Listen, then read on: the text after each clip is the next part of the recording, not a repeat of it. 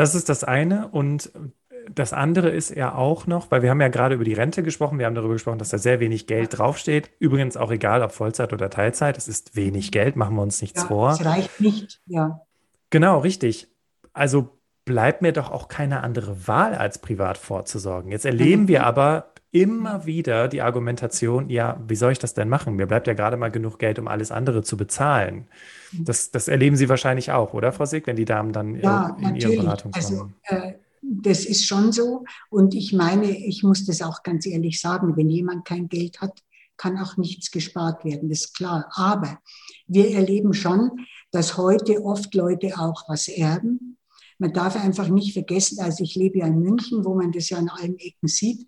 Da haben vor, äh, ja nach dem Krieg Leute für 30.000 Euro ein Grundstück äh, äh, gekauft und ein kleines Häuschen drauf gebaut.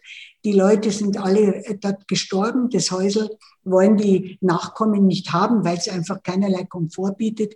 Aber das ist mindestens eine Million wert. Ja, und selbst wenn es weniger wert ist, es kommt oft Geld rüber, äh, gerade aus dem Verkauf von Immobilien. Das ist ja sehr umstritten. Ob das richtig ist, das müssen wir aber nicht diskutieren. Es mhm. ist jedenfalls so, also es gibt aus Erbschaften für viele etwas Geld, auch oft viel, viel weniger, aber mit dem kann man etwas anfangen. Das kann man anlegen, gut anlegen, zum Beispiel in guten Fonds Je nach Risikoneigung gibt es viele verschiedene Möglichkeiten.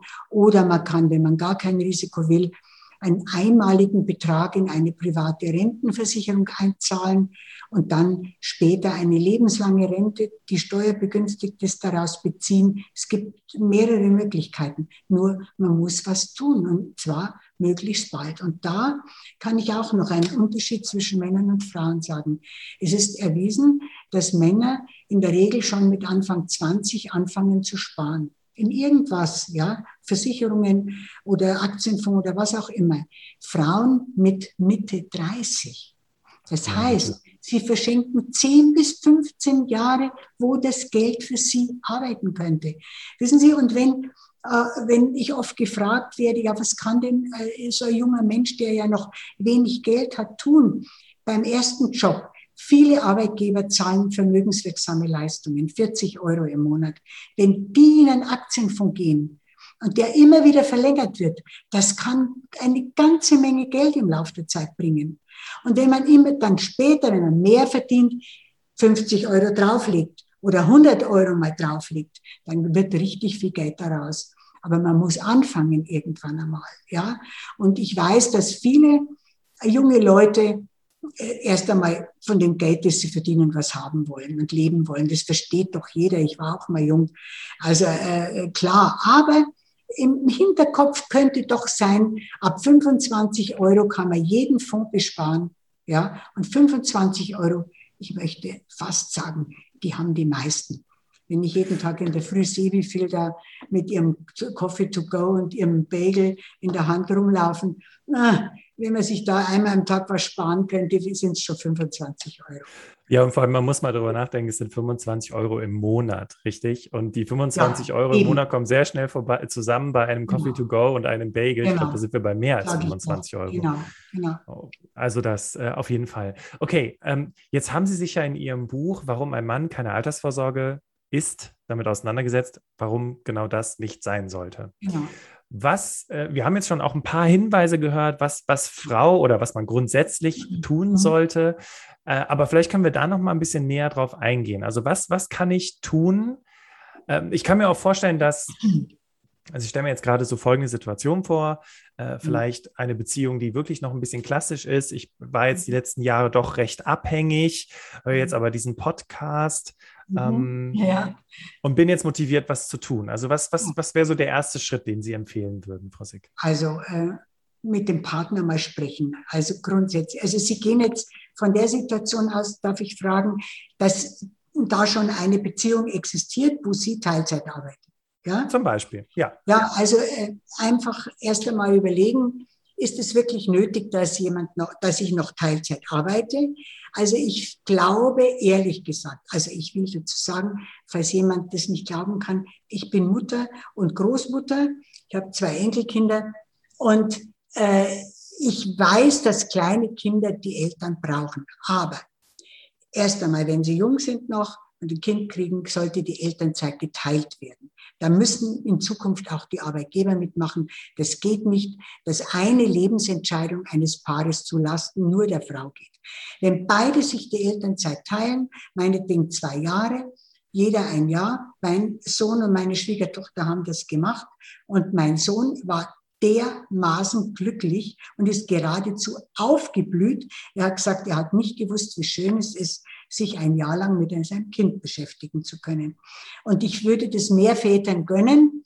Also das wäre schon mal die Grundvoraussetzung, sich das zu teilen und dann aber auch wirklich einmal zu überlegen, muss das wirklich sein, dass man bis zum 16. Lebensjahr oder 18. sogar des Kindes Teilzeit arbeitet? Ich sehe das nicht so. Es ist in anderen Ländern längst üblich, dass Kinder ganztags betreut werden. Und ich würde jetzt einmal behaupten, dass die Kinder in Skandinavien oder in Frankreich nicht gestörter sind als deutsche Kinder.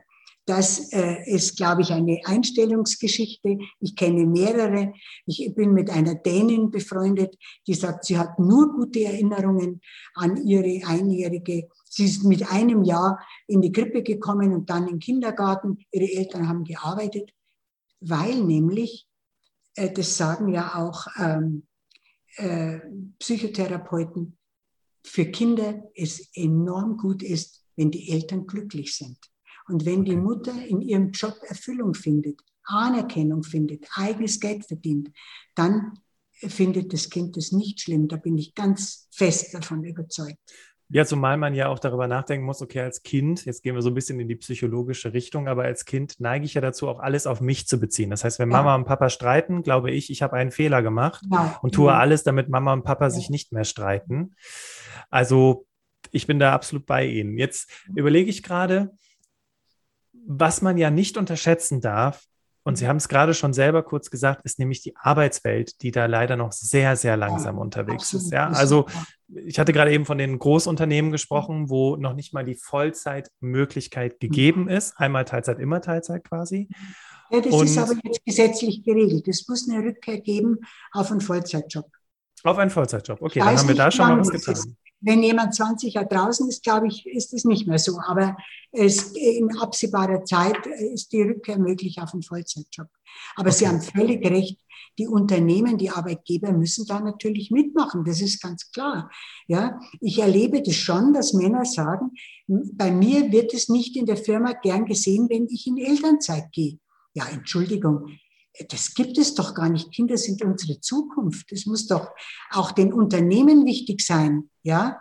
Und ja. meine Mitautorin, die Renate Schmidt, die mal Bundesfamilienministerin war, die mit mir dieses Buch geschrieben hat, die sagt, sie würde als Chefin keinen Mann einstellen, der nicht eine häusliche Erfahrung gemacht hat.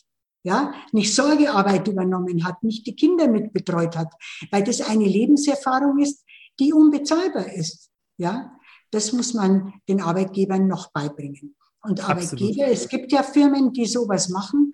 Ich habe mir sagen lassen, SAP ist da in Deutschland führend, mhm. dass die also betriebseigene Kindergärten machen, ja.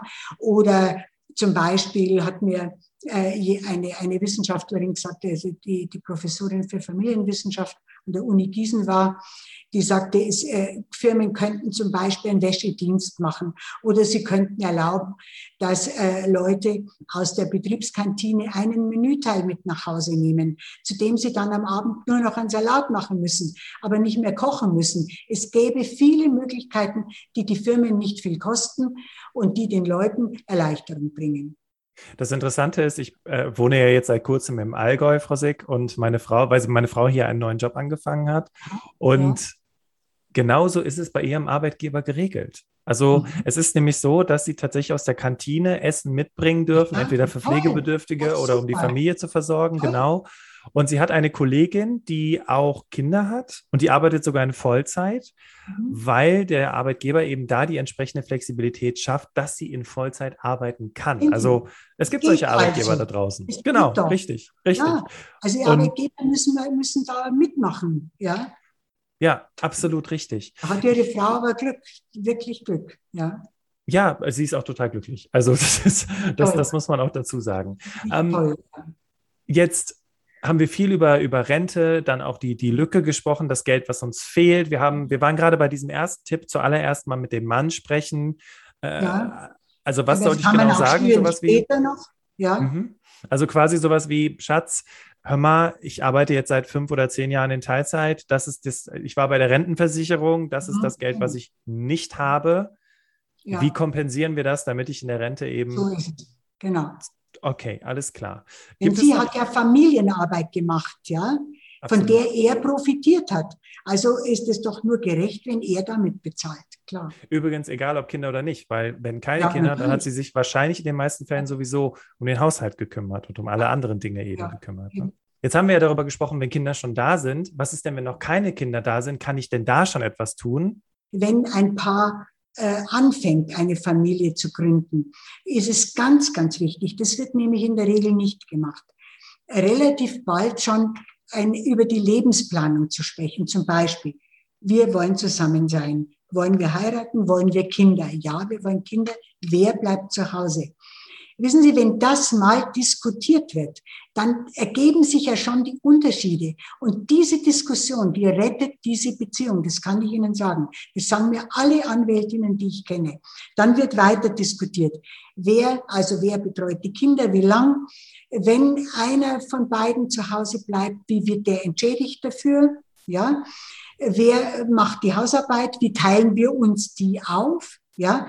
Wenn diese Dinge das sagte mir die berühmteste Anwältin Deutschlands, Dr. Äh, Lore Peschel-Gutzeit, die Justizsenatorin mal war, die sagte, wenn das in jungen Familien diskutiert würde und schriftlich festgehalten würde, dann würde das viele, viele Konflikte aus der Beziehung rausnehmen.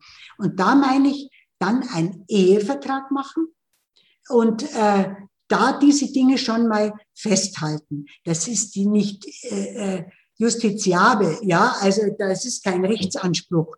Aber das sagt, wir haben darüber gesprochen, wir haben uns geeinigt, schau mal, das haben wir vor drei Jahren beschlossen, du hältst dich nicht daran, finde ich doof, ja. Man kann ganz anders miteinander reden. Ich werde dann manchmal, weil ich das auch in Vorträgen immer sage, wenn ich sage, ja, am Anfang einer Beziehung, dann so, hat mich neulich jemand gefragt, ja, äh, schon beim ersten Date, dann sage ich, um Himmels Willen nicht, sonst kommt es zu keinem zweiten. Also, aber wenn man jetzt länger schon zusammen ist und sagt, wir wollen heiraten, wir wollen zusammen sein, wir wollen Kinder, dann muss sowas passieren. Und da komme ich jetzt noch zu einem Punkt, der mir ganz, ganz wichtig ist, weil der in den Medien so gut wie nie diskutiert wird, obwohl ich immer darauf hinweise. Die, das enorme Risiko, das Frauen eingehen, wenn sie nicht verheiratet in einer Partnerschaft sind und wegen der Familie längere Zeit aus dem Beruf aussteigen. Denn die haben null Absicherung, falls diese Beziehung auseinandergeht oder wenn der Partner stirbt. Sie bekommt nichts. Und das wissen viele Frauen Gar nicht. Das okay. heißt ja immer, ich muss ja heute nicht heiraten. Nein, müssen sie nicht. Wenn beide arbeiten, beide berufstätig sind, kein Problem. Aber sobald einer aussteigt, längere Zeit für die Familie, wird es wirklich existenzbedrohend. Bedeutet das jetzt unabhängig davon, ob man Kinder hat oder nicht? Ja, natürlich. Ja, klar. Okay, okay. Ich, wow. äh, äh, ja, äh, weil das alle, viele nicht wissen. Wenn zwei zusammenleben und nicht verheiratet sind. Es geht jetzt nicht darum, dass ich die Ehe als das höchste Gut dieser Welt anschaue. Nur, wenn eine Ehe Vorteile bringt, dann wäre man blöd, wenn man die nicht nutzt. Wenn zwei zusammenleben, einer nicht erwerbstätig ist, nur der andere, und die, die Beziehung geht einander, hat sie keinen Anspruch auf Unterhalt und sie hat keinen Anspruch auf Versorgungsausgleich, also Rententeilung, und keinen Anspruch auf Zugewinnausgleich. Wenn er stirbt, erbt sie nichts, sondern seine Verwandten. So, Jetzt, jetzt äh, sagen Sie mir, Sie haben das auch nicht gewusst, oder? Nein, und das lassen wir jetzt mal ganz kurz sagen, Frau Sick, weil ich gerade so denke, ich, Ich, ich denke jetzt an so viele Beka äh, Freunde, die ja, in einer genau. eheähnlichen Partnerschaft leben. Gut, beide oh. sind berufstätig, das ist jetzt gar nicht ja. der Punkt. Er, tatsächlich ist die Situation eine andere. Er ist gerade eher mit dem Gedanken beschäftigt, kündige ich, soll ich aufhören mhm. und nehme mir die Zeit, quasi ja. was zu tun, was ich halt tun möchte. Mhm. Und die sind nicht verheiratet. Das bedeutet, krass gesagt, wenn es bei den beiden, angenommen, das bleibt jetzt so, er ist sein Leben lang auf seiner Findungswelle unterwegs, arbeitet jetzt nicht mehr, weil sie genug Geld verdient, mhm. sehr erfolgreich in ihrer Karriere ist. Und er halt eben sagt, okay, ich kümmere mich dafür aber um den Haushalt. Okay, ja. Wenn es in die Brüche geht oder sie im mhm. schlimmsten Falle verstirbt, dann hat er. Hat der gar nichts. Hat der gar nichts. Boah. Nada, null. Nein, ja, weil das nicht ist nicht einfach nicht rechtlich so geregelt. Ja, ich habe äh, ich habe eine eine Frau mal beraten, das erzähle ich jetzt, weil das wirklich interessant ist vor 25 Jahren die Künstlerin äh, ist, war und noch ist, wenig verdient hatte und mit einem sehr wohlhabenden Mann zusammenlebte, der schon mal verheiratet war. Und ich sagte ihr damals neben all den äh, Geldgeschichten, Sie müssen mit Ihrem Partner reden, er muss ein Testament zu Ihren Gunsten machen und er muss einen Teil seines Vermögens für Sie zur Altersvorsorge anlegen, denn Sie führen ihm ja auch die, den Haushalt. Ja, mache ich. Jetzt, nach 25 Jahren, kam sie wieder. Ich mache keine Beratung mehr. Sie war bei einer unserer best ausgebildeten Beraterinnen und gestand ihr ganz verschämt, ich habe leider all das, was die Frau Sick mir geraten hat, nicht gemacht. Aber jetzt ist der Mann gestorben. Und es, es war nichts geregelt. Es hat der Sohn aus erster Ehe alles geerbt und sie steht da und muss Hartz IV beantragen. Okay, also die, Sie haben sich sehr viel Zeit genommen. Sie haben der Dame alle möglichen Tipps auf dieser Welt gegeben. Sie haben gesagt, tu dies, tu das, tu jenes. Und mhm. sie hat nichts davon getan. Und ich glaube, Frau Sick, egal ob Mann oder Frau, und das erlebe ich ja auch im Karrierecoaching, ne? wenn wir darüber sprechen, so kannst du mhm. äh, erfolgreicher, zufriedener im Job sein und die Menschen setzen es nicht um. Was glauben Sie, ist der Grund, warum es dann doch nicht gemacht wird? Warum man dann da sitzt, ja, ja, verstehe ich alles, verstehe ich alles, und dann geht man aus der Tür raus ja. und dann wird nichts getan. Äh, es heißt ja immer, ich, kann's, ich kann das nicht belegen, aber es heißt immer, dass über alles mehr geredet wird in Familien als über Geld, dass das ein heikles Thema ist. Ja. Frauen haben sowieso immer das Gefühl, sie dürfen nichts verlangen. Es ist ja auch bekannt, dass zum Beispiel, vielleicht äh, entspricht es ihrer Erfahrung, dass Frauen, wenn sie selbstständig sind, oft Mühe haben, ein anständiges Honorar zu verlangen. Dass Männer oft wesentlich mehr verlangen als Frauen, weil sie, ja, ich weiß nicht, kann ich das denn, bin ich das wert? Das steht immer dahinter, bin ich das wert? Und das geht einfach nicht, ja. Das geht wirklich gar nicht. Also es gibt ja auch eine, in einem, einem Buch, der, deren, dessen Autorin habe ich mal kennengelernt, ist auch eine Professorin, die hat mir gesagt, in Amerika, und sie sagt, das ist aber in Deutschland genauso, äh, verhandeln 54 Prozent der männlichen Studenten, wenn sie ihren ersten Job antreten, um ihr Gehalt, aber nur sieben Prozent der Frauen. Ja, da haben Sie doch auch schon eine Erklärung. Da haben Sie doch schon eine Erklärung dafür, warum Sie weniger verdienen, warum Sie nicht einfach auch hart verhandeln können. Und es ist in Familien wohl auch so, dass man nicht als geldgierig erscheinen will, dass ja Geld haben wollen, ein Negativ-Touch hat. Ich sage immer, wissen Sie, es geht doch gar nicht darum, möglichst viel Geld anzuhäufen, weil man gierig ist. Das ging mir nie darum, auch nicht in Beratungen. Es geht mir darum, ein würdevolles Leben selbstbestimmt und selbstfinanziert leben zu können. Das ist in einer Beziehung auf Augenhöhe, ist das der Fall. Ja, und wenn ich immer abhängig bin, immer kein eigenes Geld habe, immer vom anderen das fordern muss, ist das entwürdigend. Das ist der Punkt. Und darum muss man lernen, darüber zu sprechen. Es ist nichts Negatives zu sagen, du hör mal, so geht es doch nicht. Ähm, ich habe auf meinen Beruf verzichtet, weil du möchtest, dass ich dir den Rücken frei halte für deinen wundervollen, grandiosen Job. Ähm, aber ich habe halt nichts, wenn das bei uns auseinandergeht. Wir müssen da vorsorgen. Drum in Ehen einen Ehevertrag, in Nicht-Ehen, äh, unverheiratet zusammenlebend, einen Partnerschaftsvertrag. Ich würde da gerne an der Stelle, passt es gut, zwei Bücher zeigen.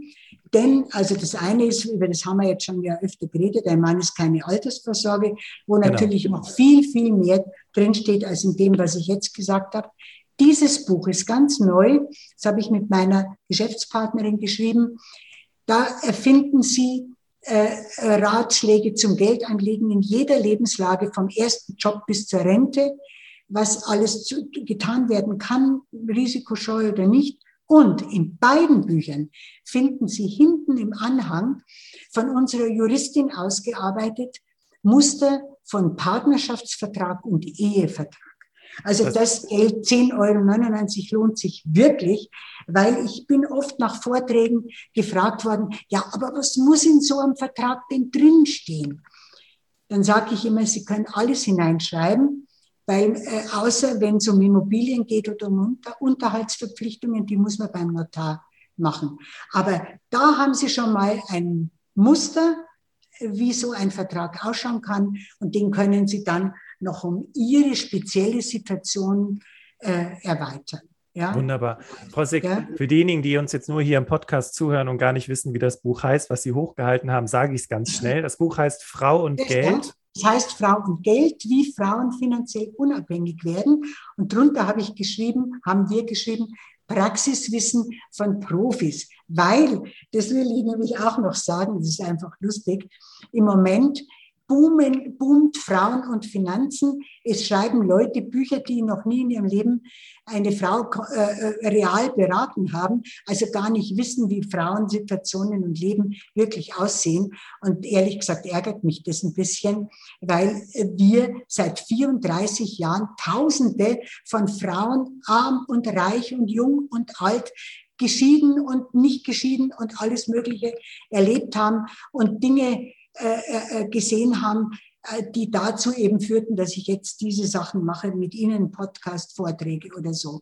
Ja, also das Buch ist sein Geld wert, das andere natürlich auch, weil man sehr, sehr viele Hinweise bekommt, was man machen könnte. Wenn man aber auch noch eine inspirierende Autobiografie lesen möchte, dann gibt es natürlich auch noch Ihre Biografie aufgeben kam mir nie in Frage. Das möchte ich auch, auch, sehr empfehlen. Absolut.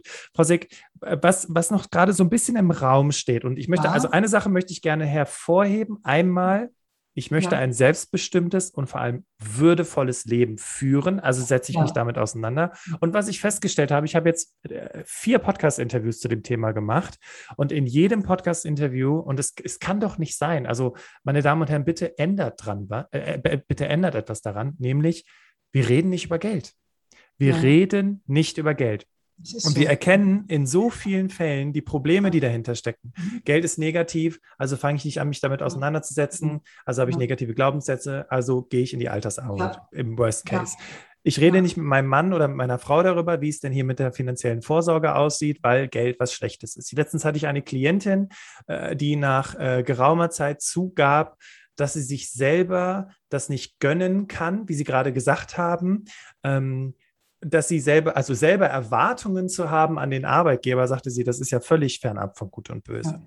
Die Frage ist jetzt aber, und die frage ich Sie jetzt nochmal so als, als letzte Abschlussfrage im Prinzip, was kann ich denn tun? Was kann ich als einzelne Person, die hier im Podcast zuhört, tun, um daran etwas zu ändern, um vielleicht auch für mich, wie Sie gerade so schön gesagt haben, am Ende ein selbstbestimmtes und würdevolles Leben zu haben? Also ich behaupte jetzt einfach, äh, aber auch, weil ich es weiß, wenn Sie diese Bücher gelesen haben, dann haben Sie diese Glaubenssätze nicht mehr. Geld ist schlecht, Geld bringt nichts, ich darf nicht über Geld reden und ich darf vor allen Dingen nichts fordern. Wissen Sie, das ist vielleicht ein schöner Satz zum Ende. Äh, die berühmte, äh, eine der berühmtesten Feministinnen, Philosophinnen und Frauenrechtlerinnen, Simone de Beauvoir, äh, die ja vor 50 Jahren lebte, die sagte einen Satz, der so toll ist. Der, sie sagte, Frauen, die nichts fordern, bekommen das, was sie fordern, nämlich nichts. Sie fordern ja nichts. Ja, ja deshalb, es ist nicht, es ist nichts Schlimmes zu fordern. Wir sind doch was wert. Ich bin etwas wert. Sie sind etwas wert. Und das muss anerkannt sein, sonst ist die Beziehung nicht auf einer Augenhöhe. Und Geld ist für mich nicht ein Mittel, um uns noch mehr Luxusgüter oder sonst was anzuschaffen, sondern glaub es ist mir, Geld ist das einzige Mittel, um ein finanziell unabhängiges Leben führen zu können. Und das sollten wir alle anstreben. Wunderbar. Also übrigens unabhängig davon, ob es der Mann ist oder ob es auch irgendein Arbeitgeber ah, ist, natürlich. oder Frau Sick? Also egal in welcher Situation, ich schaffe mir die Unabhängigkeit und diese Aber Unabhängigkeit. Sind halt öfter die Frauen, ja. Genau, also nee, davon rede ich ja. Ähm, ja. Also das heißt, ich bin nicht abhängig vom Arbeitgeber, ich bin nicht abhängig vom, vom, vom Partner, vom Ehepartner. Ähm, mhm. Und das, worum es ja auch geht, ist, ich lebe doch viel sorgenfreier und stressfreier. Ja, natürlich. Wenn das ja. Thema geregelt ist. Absolut. Wenn das geregelt ist, das sagen mir eben auch Anwältinnen, dass sie immer erleben, wenn das in Beziehungen schon besprochen ist und klar ist, dass die viel entspannter umgehen können miteinander. Ja, wissen Sie, das Problem jetzt ist ja, dass viele Paare sagen, ja, das wird sich dann schon ergeben.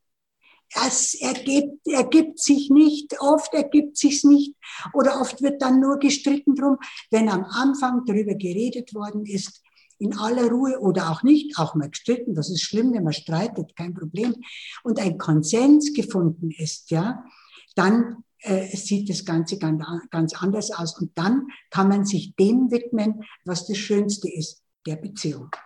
Absolut richtig.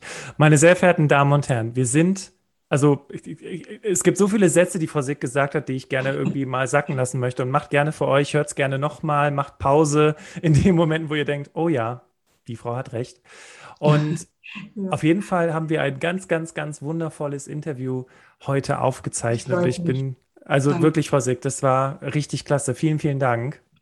Ich danke Ihnen. Sie waren einfach ganz toll als Moderator. Sie haben die richtigen Fragen gestellt, die mir möglich gemacht haben, das alles zu sagen. Dankeschön.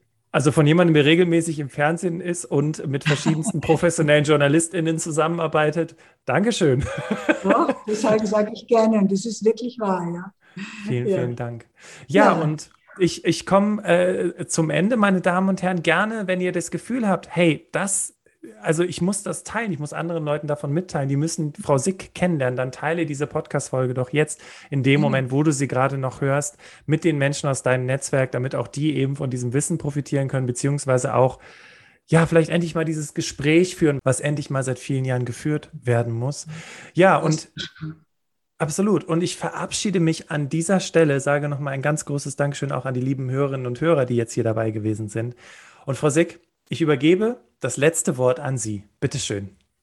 Ja, ich kann eigentlich gar nicht einen wirklich schönen Abschluss sagen, außer dass es für mich zur Würde eines Menschen gehört, nicht finanziell abhängig zu sein von einem Partner, einer Partnerin und vom Fortbestand einer Beziehung. Denn nur dann können wir Frauen uns befreien aus der uns oft aufgezwungenen Opferrolle und können unser Leben selbst bestimmen. Machen Sie es gut. Alles Gute.